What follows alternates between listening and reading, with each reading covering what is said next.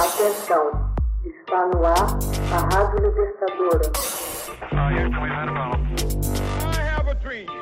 Começa agora o Hoje na História de Ópera Mundi.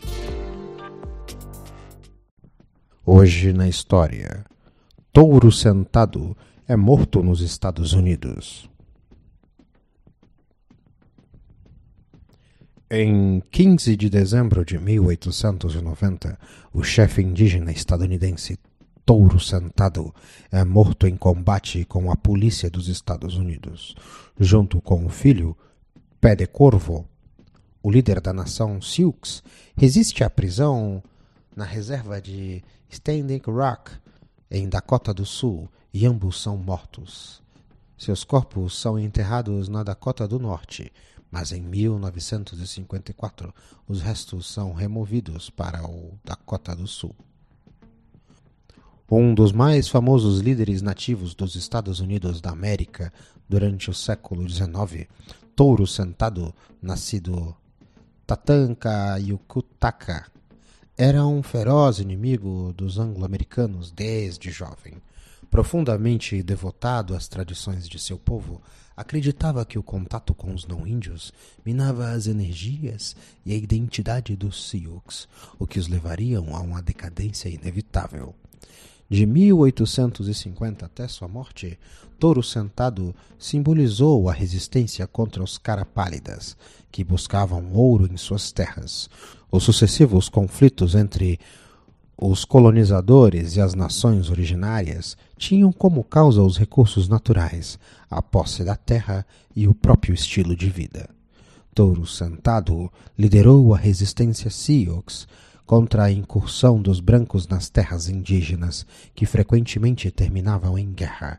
A mais famosa das batalhas aconteceu em Little Big Horn, em 25 de junho de 1876. O combate terminou com a aniquilação de cinco divisões da 7 Cavalaria do general Custer pelos Sioux e pelos Cheyenne. Mais tarde, Touro Sentado deixa os Estados Unidos e vai para Cypress Hills, em Saskatchewan, no Canadá.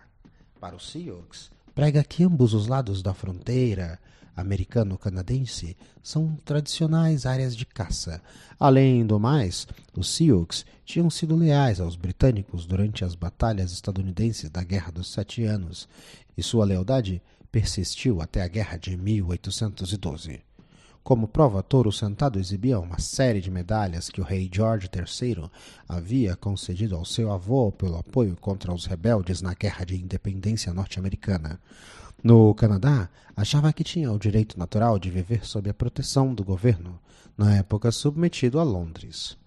Mas o governo de John Macdonald recusava-se a dar a Touro Sentado terra, alimento e apoio. Ele via os Sioux como norte-americanos que cruzaram a fronteira internacional ilegalmente e deveriam ser persuadidos a abandoná-la, assim como outras tribos, os Blackfoot, os Cree e os Assiniboia assim como outras tribos, acusando-os de roubar búfalos e esgotar as reservas de caça. Numa reunião em 17 de outubro de 1877, no Fort Worth, no Canadá, protegida pela polícia montada canadense, o general Terry entrega a Toro Sentado uma mensagem do presidente dos Estados Unidos, Rutherford Hayes. Segundo o militar, deseja uma paz duradoura e está disposto a conceder amplo perdão se os Sioux entregarem as armas e cavalos e se mudarem para uma área reservada para eles. Touro Sentado retruca. Durante 64 anos vocês trataram muito mal o meu povo. O que nós fizemos para ter de abandonar nossa terra? Poderíamos ter ficado, mas fomos obrigados a buscar refúgio aqui. Nós não doamos nossas terras, vocês as tomaram de nós. Vejam como estou vivendo com o meu povo. Olhem para os meus olhos e ouvidos. Vocês pensam que sou bobo, mas vocês são mais bobos que eu. Chegam aqui para nos contar histórias e nós não queremos ouvi-las. Não desejo falar mais nada. Quero dar apenas um aperto de mão e nada mais. Essa parte do país de onde viemos nos pertencia. Agora estamos tendo de viver aqui. Dois anos mais tarde, em 1879, um desastre se abate sobre os Sioux. Não restavam mais búfalos na região. Sem o fornecimento de carne pelo governo canadense, a tribo começa a passar fome e paulatinamente voltam a atravessar a fronteira de retorno aos Estados Unidos, aceitando a lei estadunidense e passando a viver na área que lhes havia sido reservada, perto de Fort Beaufort. Em 19 de julho de 1881, os Sioux são cercados.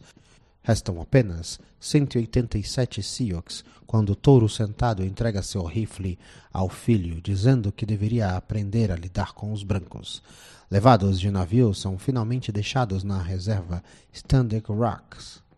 Em 15 de dezembro de 1890, a polícia indígena resolve prender touro sentado. Pé de Corvo vem em socorro. Um grupo de Sioux junta-se para impedir que o levem. A polícia indígena desperta o chefe nu na cama às seis horas da manhã, esperando levá-lo antes que seus vizinhos quisessem saber o que estava acontecendo. Quando o chefe, então, com 59 anos, resolve resistir à prisão, os demais indígenas passam a ameaçar a polícia. Alguém atira, ferindo um dos policiais. A polícia revida, alvejando o peito e a cabeça de touro sentado. O próprio chefe cai ao chão, morrendo na hora. Antes de o tiroteio terminar, doze outros índios morrem e três ficam feridos.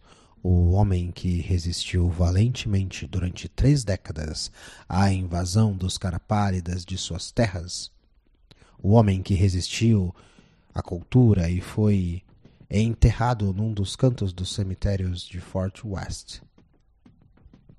Duas semanas depois, o exército suprime brutalmente o movimento Dança Fantasma, com o massacre de uma banda musical de Sioux em Woodkeen, com o ato final de uma longa e trágica história de guerra entre brancos e indígenas, os verdadeiros donos daquelas terras.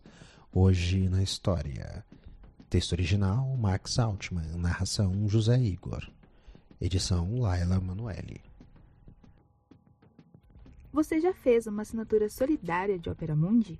Com 70 centavos por dia, você ajuda a imprensa independente e combativa. Acesse www.operamundi.com.br/apoio.